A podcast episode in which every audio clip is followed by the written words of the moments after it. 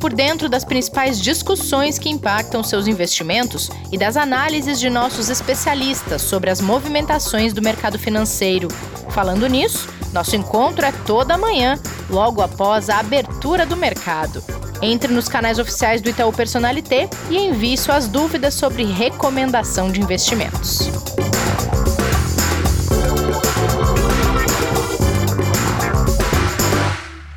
Olá, investidores e investidoras. Vocês já devem ter percebido que a voz dessa mediadora aqui já mudou. Isso porque a nossa querida Renata Colombo está tirando férias do podcast. E eu, Carol Rui, junto com o Kleber, vamos comandar o podcast essa semana, certo, Kleber? Tudo bem, bem-vinda, Carol, de novo. Quem comanda é você, hein? Igual a Rê. Eu só estou aqui para ajudar. boa, boa. Obrigada, Kleber. É, bom, então vamos começar? Vamos começar com o que aconteceu na semana passada?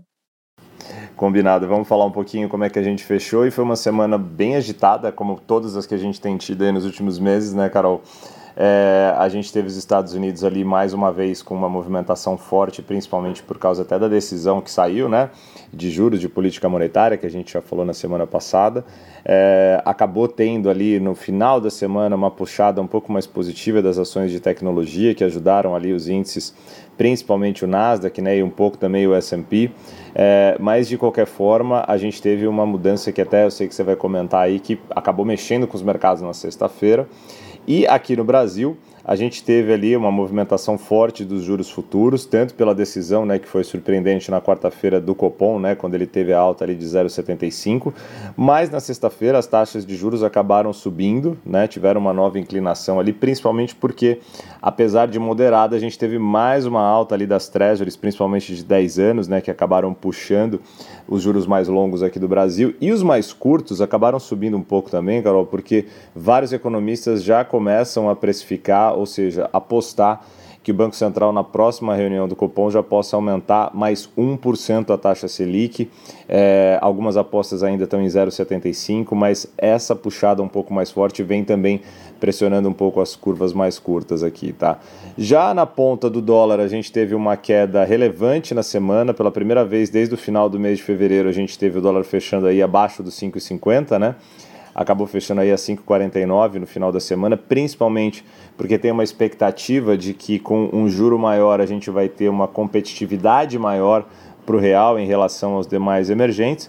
E o Ibovespa, ele acabou tendo um aparente novo fluxo de capital externo entrando aí, a gente fala aparente porque isso vai ser confirmado ainda, né, com os novos números que vão sair lá da B3, mas fechou sexta-feira em alta, a semana também acabou sendo positiva em 1,81%, fechando aí em 116.221 pontos, até com algumas surpresas ali, como inclusive ações ligadas a, a consumo né, e a crescimento doméstico, subindo na sexta-feira por causa de algumas notícias positivas que saíram também, viu, Carol?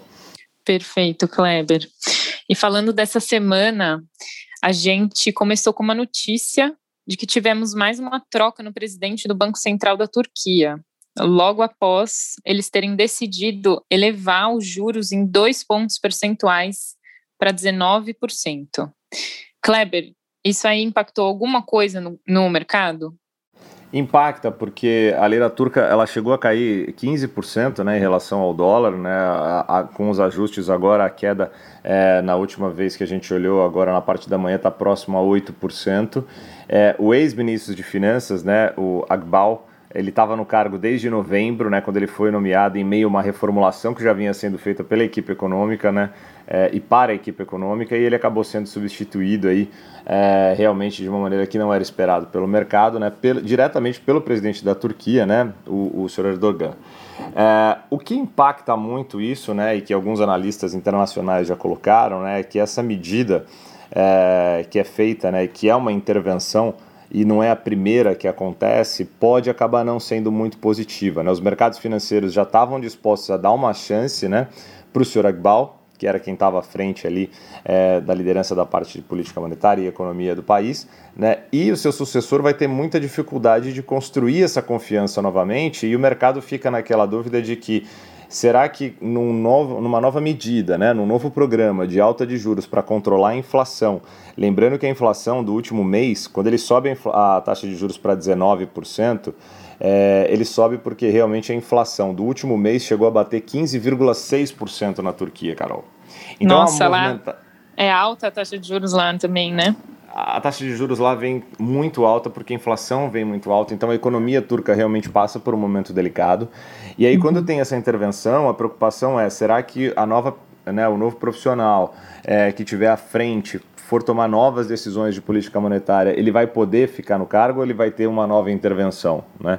Então, isso mexe, é um mercado emergente muito relevante, muito importante, é, que está dentro desse bloco de emergentes, é, no mesmo que se encontra o Brasil, apesar de características diferentes, outras são parecidas né, em relação à economia, e a gente tem ali, então, uma preocupação do mercado como um todo do que é que vai acontecer, mexe um pouco sim, vamos ver como é que isso se é, vai acabar é, discorrendo ao longo longo do dia.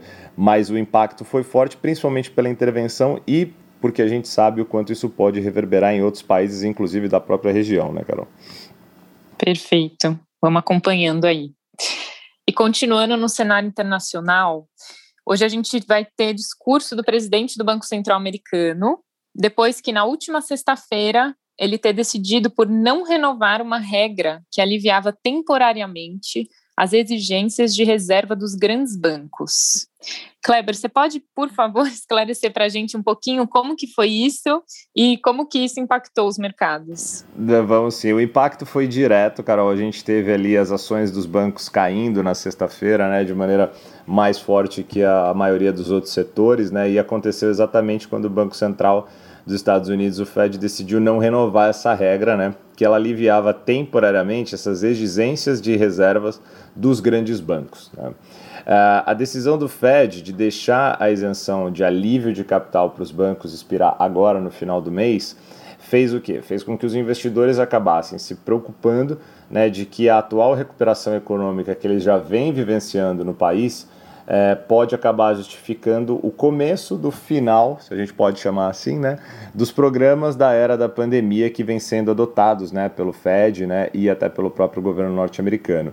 Então, esse impacto ele acabou trazendo realmente um, um choque para os bancos, porque eles não esperavam. É, é uma decisão importante, mas que mostra que sim, a gente vai ter aí um, uma caminhada talvez um pouco diferente daqui em diante, é, e isso pode se confirmar num discurso importante que vai acontecer daqui a pouco do, pró, do próprio presidente do Fed, né, o Jerome Powell, onde ele pode dar mais detalhes do porquê dessa decisão né, e de qual a visão que hoje o Fed tem para começar a tomar algumas diretrizes diferentes do que ele vinha tomando. E é natural, né, Carol, que a gente tenha, no momento que você começa a ter uma recuperação da atividade econômica e o mercado volta é, ao seu fluxo normal, a gente tem que lembrar que no final de semana os Estados Unidos bateu mais de 100 milhões de doses aplicadas nos norte-americanos, né? A velocidade da vacinação vem sendo realmente muito positiva, então a recuperação da atividade também pode acabar ajudando. Acabou de sair um pacote de 1,9 trilhão de dólares que vai ajudar muito a economia, ou seja, algumas flexibilizações que vinham sendo feitas podem começar agora a serem reduzidas. Né? Então, isso pode sim impactar. No primeiro momento foi negativo, mas faz sentido de repente que a gente comece a ver realmente essas movimentações diferentes do Fed por uma natural movimentação da economia norte-americana, cara. Perfeito. Então, mais tarde a gente vai ter notícias e amanhã você traz aqui para a gente atualizações. Combinado, combinado. Bom, e por aqui, falando aqui de Brasil, mais precisamente nessa terça-feira, amanhã, no caso, nós teremos a ata do Copom. E, Kleber, o que, que o mercado está aguardando depois que a instituição decidiu aí colocar a taxa para 2,75?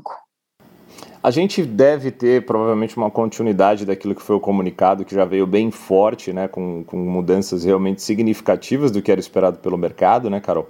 A gente teve ali o Copom é, anunciando tanto a alta de 0,75, como praticamente já dando como certo uma nova alta de mesma magnitude para a próxima reunião e não tem uma expectativa de é, pontos muito diferentes daquele que já foram apresentados no comunicado, mas vai ser muito importante para que a gente tenha a confirmação tanto desse posicionamento né, do Banco Central quanto do Comitê de Política Monetária, quanto ver se vem alguma notícia é, adicional daquelas que já foram apresentadas na semana passada. Como até coloquei, né, o mercado já começa pelo cenário de risco, pelo cenário de pressão inflacionária é, e tudo que a gente vem passando com pandemia e outros riscos, a possibilidade do cupom talvez ser até um pouco mais agressivo, né? E fazer um aperto até maior de uma alta além de 0,75, poder chegar até uma alta de 1% na próxima reunião.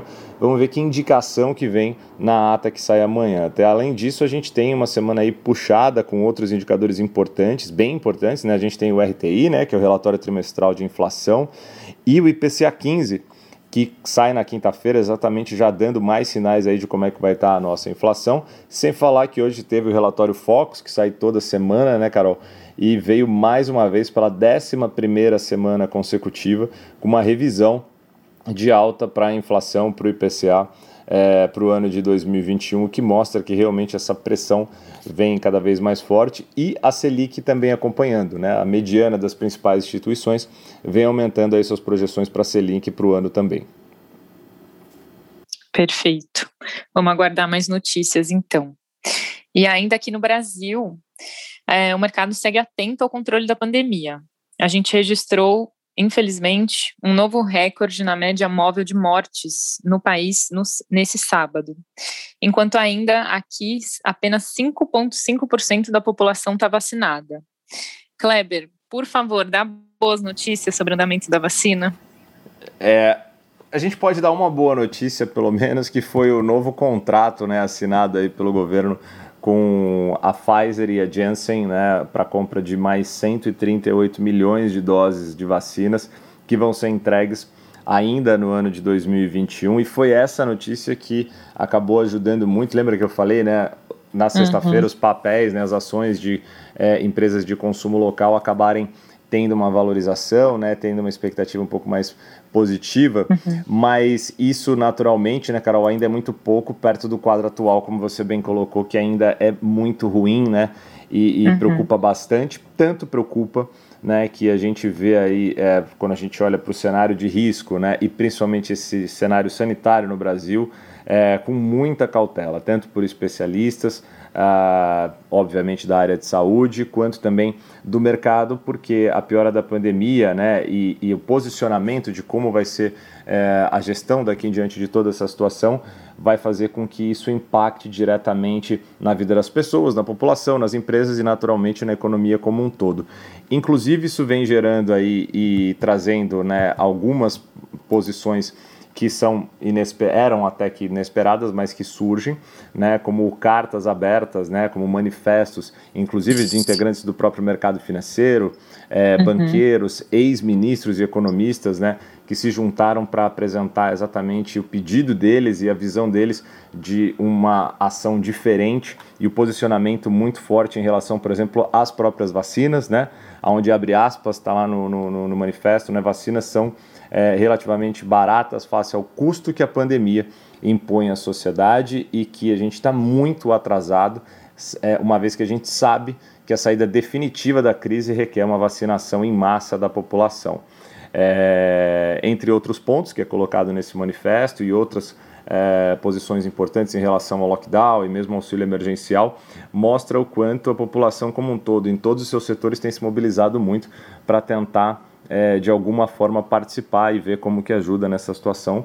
E a gente deve ter uma semana bem agitada nesse sentido também, viu, Carol? Que sem dúvida vai de alguma forma é, acabar impactando porque essa carta deve chegar, sem dúvida, pelo menos o direcionamento que eles deram ao STF, ao Congresso Nacional, né? E com isso pode acabar, sim, é, tendo reflexos no mercado também. Perfeito, Kleber. Mais uma semana de volatilidade, então, né? É, infelizmente, por motivos que a gente sabe que são muito ruins, mas que a gente tem que ficar atento para passar o máximo de informação aqui para o investidor e para a investidora, né, Carol? Perfeito. É, Kleber, muito obrigada pelas informações. Obrigado você, Carol. Amanhã a gente continua aqui com mais um episódio do Investidor em Foco. Amanhã nós temos mais uma aula com o professor Martim Iglesias. E o e fechamento prepara, aí. Viu? É, Se não, eu tô que não é porque você chegou agora, não é porque você chegou agora que você não vai ser cobrada das lições, viu? No lugar da Renata. Não, eu estudei, eu estudei no final de semana, fiz a minha lição de casa.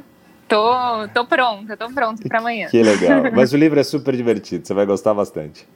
Não, eu já gostei. Já amanhã tem um tópico que é, é assim, sou eu na vida, mas amanhã a gente amanhã a gente esclarece. Boa. Combinado. Bom, Até amanhã, cá. Obrigado. Obrigada, gente. Até mais. Fique por dentro das principais discussões que impactam seus investimentos e das análises de nossos especialistas sobre as movimentações do mercado financeiro. Falando nisso, nosso encontro é toda manhã, logo após a abertura do mercado. Entre nos canais oficiais do Itaú Personalité e envie suas dúvidas sobre recomendação de investimentos.